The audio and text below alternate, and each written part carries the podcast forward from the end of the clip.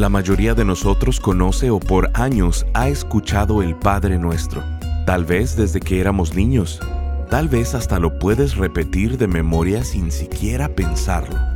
Bienvenido a Esperanza Diaria, el Ministerio de Transmisión en Audio del pastor Rick Warren. Estamos en la serie titulada Conectando con Dios. En ella estaremos estudiando cada frase del Padre Nuestro y la profunda transformación que podemos experimentar si no solo lo oramos, sino lo vivimos. Una de las llaves para la paz interior es el contentamiento. El día de hoy en Esperanza Diaria, el pastor Rick nos dice que podemos preocuparnos, resentirnos y amargarnos, sentirnos culpables, avergonzados, lastimarnos a nosotros mismos, tener temor y preocuparnos. Pero nada de esto funciona ante las cosas que no podemos controlar, solo el contentamiento. Escuchemos al pastor Rick en la segunda parte de la enseñanza titulada La oración de rendición. No sé lo que vayas a enfrentar en la próxima semana, y tú tampoco, pero desde ahorita puedo decirte lo que Dios quiere que hagas. Deja ir, suelta y conócelo. Suelta el control y conoce que yo tengo el control. Suelta el tratar de resolver todo por tu cuenta y conoce que yo puedo resolver todo. Déjalo ir. Siempre que nos enfrentamos con situaciones que están fuera de nuestro control, solemos irnos a uno o al otro extremo. Algunos de ustedes, mientras más fuera de control esté su vida, más intentan controlarla. De hecho, mientras más inseguros se sienten, más controladores se vuelven. Mientras más asustados, preocupados o inseguros son, más quieren controlar. La gente segura no tiene que controlar las situaciones, se relaja. Pero cuando te sientes estresado, presionado, preocupado e inadecuado, doblas tu esfuerzo y te terminas haciendo más controlador. Piensas que vas a lograrlo, le pones más ganas, pero no tienes paz. Tienes un nudo en el estómago que cada vez se va apretando más. Ese es uno de los extremos. Por otra parte, algunos de ustedes hacen completamente lo opuesto. Simplemente se rinden, caen en la falta de esperanza y empiezan a tener una fiesta de lástima. Cuando las cosas se salen de control en sus vidas, se meten a un caparazón, prenden la televisión y sacan sus botanas, piensan que todos los odian y que nadie los ama, se convierten en un mártir, se vuelven la víctima, se tragan todo su dolor y luego se revuelcan en él y se vuelven miserables. Ambas de esas reacciones al estrés son insensatas, no sirven. En lugar de tragar y revolcarse, de ser la víctima y volverse controladores de todos los demás cuando no pueden ni controlar sus propias vidas, necesitan hacer la oración de rendición. La verdad es que no nos gusta la palabra rendición. Cuando pensamos en rendición, nos imaginamos tomando una bandera blanca y agitándola, que hemos perdido y que nos sometemos. Pero exactamente eso es lo que debemos hacer, porque la cosa está fuera de nuestro control. La razón número uno por la que tienes estrés es porque estás en conflicto con Dios. Estás intentando hacer cosas que solo Dios puede hacer.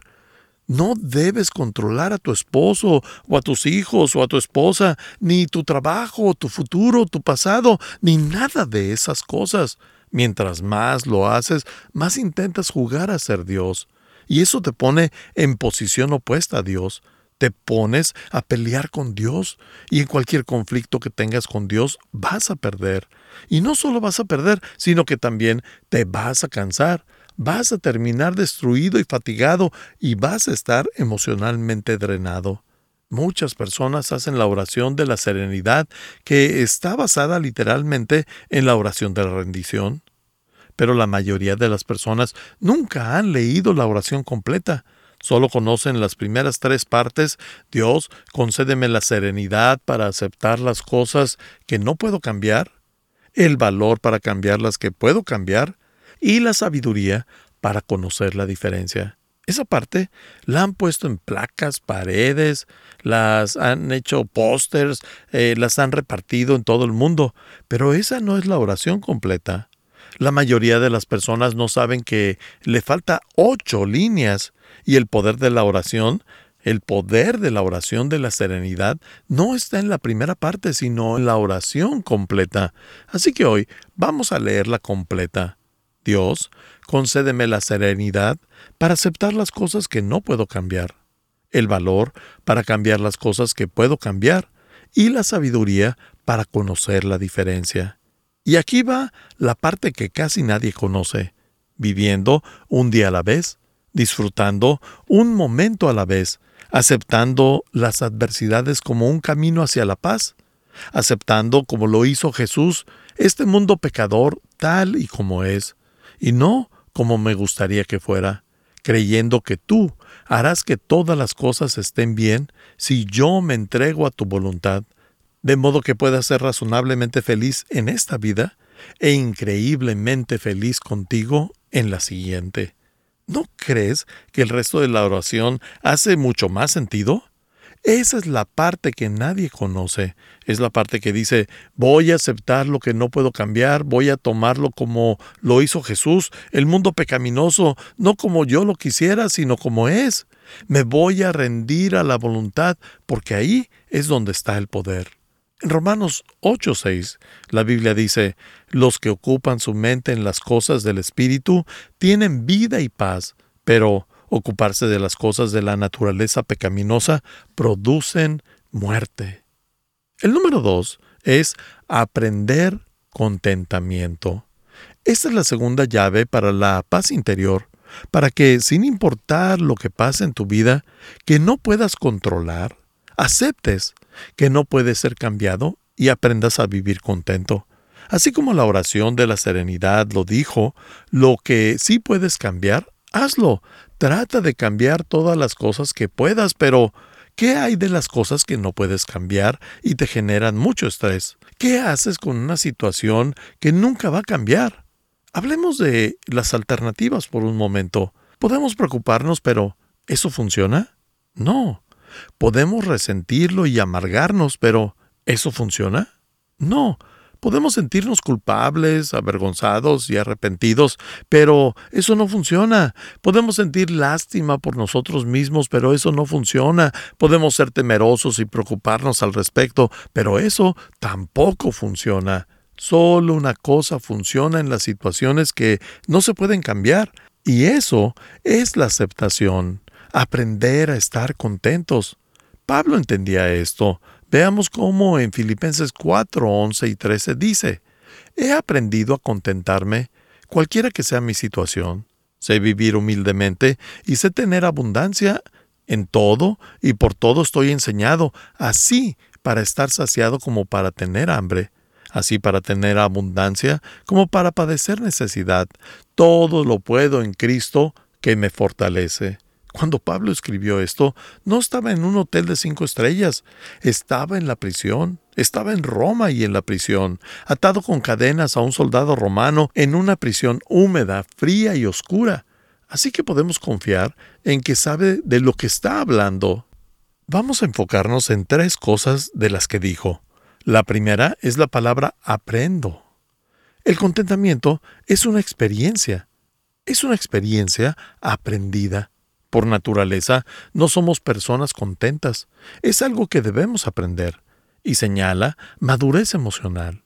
La gente inmadura nunca está contenta con nada, siempre se disgusta, siempre se molesta, pues no ha aprendido a estar contenta. Es una elección. La otra cosa que quiero resaltar es que esto solo es posible a través de la fuerza de Dios. Dios nos da la fuerza para estar contentos. Uno de los problemas que tenemos con el contentamiento es que siempre estamos buscando una explicación del por qué pasa lo que pasa, del por qué pasan las cosas. Dios no nos dice el porqué de lo que pasa en nuestras vidas. ¿Por qué no? Porque nos está poniendo a prueba. Está viendo si vas a soltar el control y aprender a estar contento sin importar si Él da explicación o no. Dios no te debe ninguna explicación de nada. E incluso, si te la diera, pues no lo entenderías. Incluso si te diera una explicación, eso no quitaría el dolor. Es como si fueras al doctor y le dijeras, doctor, me duele aquí, me siento mal, y él tomara unas imágenes y se pusiera a explicarte y te hiciera dibujos para que entendieras por qué algo te duele. De todas maneras te irías ahí con el mismo dolor. Ninguna explicación se deshace del dolor, así que no vale la pena perder tanto tiempo buscando el porqué de las cosas. No vas a conocer la mayoría de los porqués de las cosas hasta que mueras y llegues al cielo. El punto es que Dios no te va a dar una explicación. Recuerdo cuando era pequeño que el único momento en el que el salón estaba en silencio era durante los exámenes, porque la maestra se la pasaba diciendo Niños, no hablen. Pónganse a hacer el examen. Incluso la maestra estaba callada y todo estaba en completo silencio. La maestra estaba en silencio siempre que había un examen. El punto es que, cuando Dios está en silencio, es porque estás en una prueba. Cuando no escuchas a Dios y te sientes que estás a millones de kilómetros de distancia, es porque estás pasando una prueba. Tu fe está siendo puesta a prueba. ¿Dejarás de aferrarte a tener el control? o lo agarrarás con más fuerza? ¿Aprenderás a estar contento? Estás escuchando Esperanza Diaria, el programa de transmisión en audio del pastor Rick Warren. En breve, el pastor Rick regresará con el resto de este mensaje. Dios quiere que estemos conectados con Él y nos ha dejado un modelo a seguir para permanecer en conexión. Lo conocemos como el Padre Nuestro. Durante esta serie titulada Conectando con Dios, el pastor Rick desmenuza esta famosa oración mostrándonos siete que son el inicio para una renovación, restauración, avivamiento, despertar o recuperación. Estas son la oración de conexión, la oración de rendición, la oración de dependencia, la oración de limpieza, la oración de liberación, la oración de libertad y la oración de la realización siete frases que cada una son respuesta a las siete cosas que más nos estresan en la vida, las que más conflicto nos causan, los problemas, lo más difícil y complicado que tenemos en la vida. Al comprender el Padre Nuestro, no solo orarlo, sino vivirlo, nuestra vida entera cambiará. Queremos invitarte a ser parte de este ministerio económicamente. Contribuye con cualquier cantidad y únete al esfuerzo de esperanza diaria en llevar las buenas noticias de Jesucristo al mundo hispano. Para contribuir, llámanos al 949-713-5151 o visítanos en pastorricespañol.com. Esto es, al teléfono 949-713-5151 o visítanos en pastorricespañol.com. Como muestra de nuestro agradecimiento, te enviaremos esta serie de seis enseñanzas titulada Conectando con Dios, en formato MP3 de alta calidad, descargable y sin anuncios. Si quieres hacerle saber al pastor Rick la manera en que estas transmisiones han tocado tu vida, escríbele a esperanza.pastorrick.com. Ahora escuchemos al pastor Rick con el resto del mensaje del día de hoy. Así como la oración de la serenidad lo dijo, lo que sí puedes cambiar, hazlo. Trata de cambiar todas las cosas que puedas, pero ¿qué hay de las cosas que no puedes cambiar y te generan mucho estrés? ¿Qué haces con una situación que nunca va a cambiar? Hablemos de las alternativas por un momento. Podemos preocuparnos, pero ¿eso funciona? No.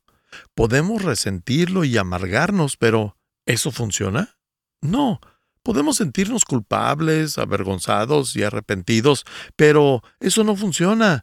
Podemos sentir lástima por nosotros mismos, pero eso no funciona. Podemos ser temerosos y preocuparnos al respecto, pero eso tampoco funciona. Solo una cosa funciona en las situaciones que no se pueden cambiar, y eso es la aceptación aprender a estar contentos. Pablo entendía esto. Veamos cómo en Filipenses 4, 11 y 13 dice, He aprendido a contentarme, cualquiera que sea mi situación. Sé vivir humildemente y sé tener abundancia en todo y por todo estoy enseñado. Así para estar saciado como para tener hambre, así para tener abundancia como para padecer necesidad. Todo lo puedo en Cristo que me fortalece. Cuando Pablo escribió esto, no estaba en un hotel de cinco estrellas, estaba en la prisión, estaba en Roma y en la prisión, atado con cadenas a un soldado romano en una prisión húmeda, fría y oscura. Así que podemos confiar en que sabe de lo que está hablando. Vamos a enfocarnos en tres cosas de las que dijo. La primera es la palabra aprendo. El contentamiento es una experiencia. Es una experiencia aprendida. Por naturaleza, no somos personas contentas. Es algo que debemos aprender. Y señala madurez emocional. La gente inmadura nunca está contenta con nada, siempre se disgusta, siempre se molesta, pues no ha aprendido a estar contenta. Es una elección. La otra cosa que quiero resaltar es que esto solo es posible a través de la fuerza de Dios. Dios nos da la fuerza para estar contentos. Uno de los problemas que tenemos con el contentamiento es que siempre estamos buscando una explicación del por qué pasa lo que pasa, del por qué pasan las cosas. Dios no nos dice el porqué de lo que pasa en nuestras vidas. ¿Por qué no?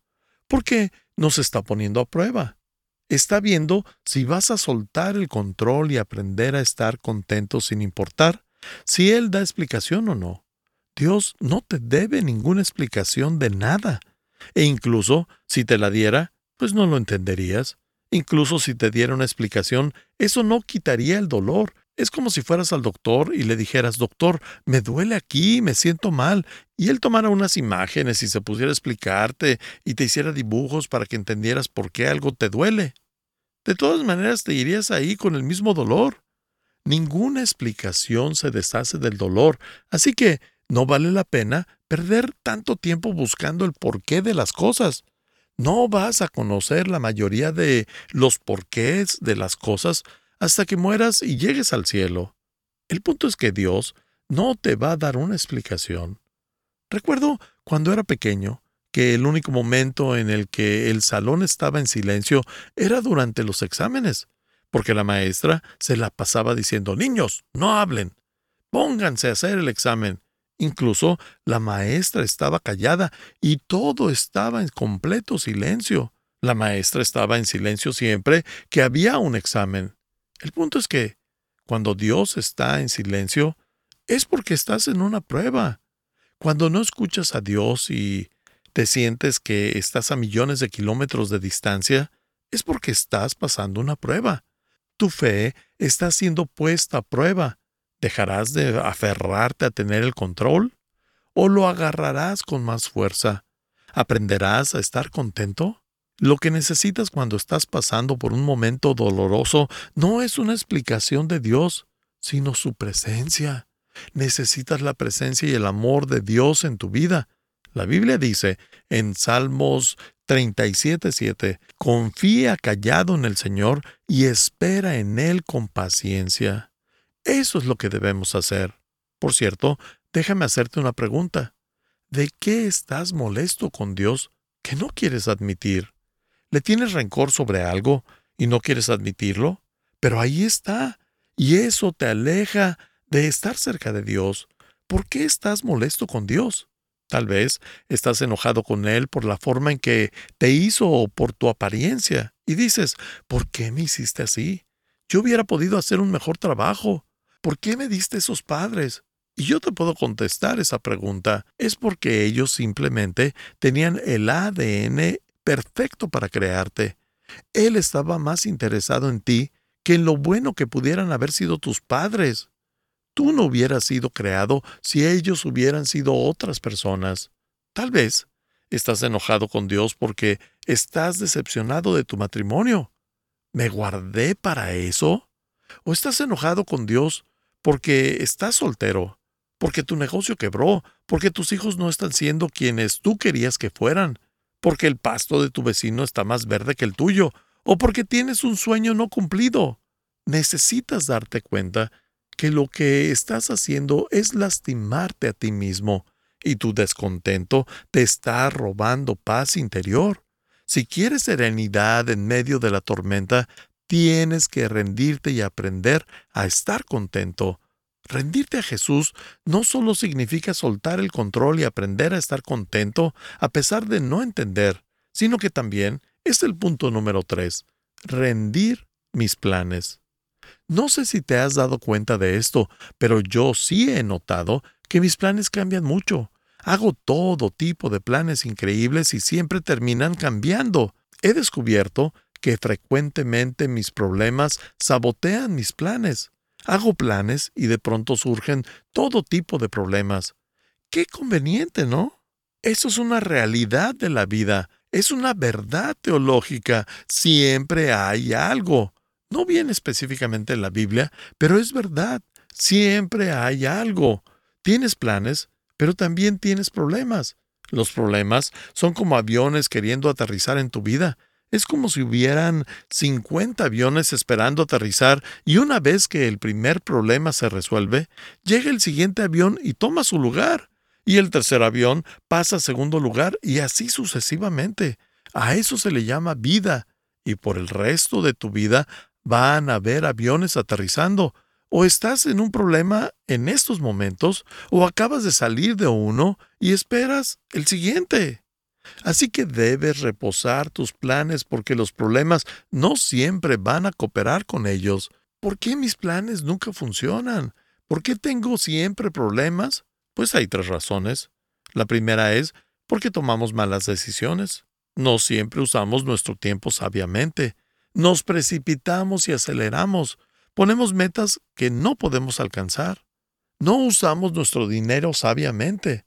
No comemos bien, no descansamos bien, hacemos todo tipo de malas decisiones y no podemos culpar a Dios por nuestros problemas. La mayoría de ellos los provocamos nosotros mismos. Lo segundo es que tienes un enemigo y su nombre es Satanás. Él quiere derrotarte. Antes de que siquiera te despiertes, Él ya está planeando cómo arruinar tu vida. Si en las montañas te despiertas y no te topas con Él frente a frente, es porque vas en su misma dirección. Él quiere engañarte. Pero no solo es que vivimos en un mundo imperfecto, sino que también Adán lo estropeó. El pecado entró al mundo y todo en este planeta está quebrantado. Nada funciona como debiera. Tu cuerpo no siempre funciona, tu economía no siempre funciona, el clima no siempre funciona, nada funciona correctamente todo el tiempo porque vivimos en un planeta quebrantado a causa del pecado. Y como resultado, a veces tenemos problemas que no son culpa de nadie. En Juan 9, 1 al 3 dice, A su paso, Jesús vio a un hombre que era ciego de nacimiento, y sus discípulos le preguntaron, Rabí, ¿para que este hombre haya nacido ciego? ¿Quién pecó? ¿Él o sus padres? Ni él pecó, ni sus padres, respondió Jesús, sino que esto sucedió para que la obra de Dios se hiciera evidente en su vida. Estás escuchando Esperanza Diaria. Si quieres hacerle saber al pastor Rick la manera en que estas transmisiones han tocado tu vida, escríbele a esperanza.pastorrick.com. Ahora volvamos con el pastor Rick, quien nos compartirá un testimonio de un radio escucha. Hola, mi nombre es Rafael y soy de Guatemala. Estoy pasando por una etapa muy difícil en mi vida. Tengo problemas financieros, los cuales se desataron en problemas legales y problemas matrimoniales. Siento que he perdido todo lo que tiene valor en mi vida. Las palabras del pastor Rick han sido lo que me ha fortalecido para levantarme cada mañana y ver los problemas de una forma distinta. Me han llenado de sabiduría, fortaleza y me han devuelto esperanza. La serie de cómo Dios convierte los atrasos en avances me cambió la manera de ver la vida. Gracias por acompañarnos. Si quieres mantenerte en contacto con el pastor Rick, visita pastorricespañol.com y síguelo a través de sus redes sociales. Y si quieres hacerle saber la manera en que estas transmisiones han tocado tu vida, escríbele a esperanza.pastorrick.com. Sintonízanos en nuestra siguiente transmisión para seguir buscando nuestra esperanza diaria en la palabra de Dios. Este programa está patrocinado por el Ministerio de Esperanza Diaria y por tu generoso apoyo financiero.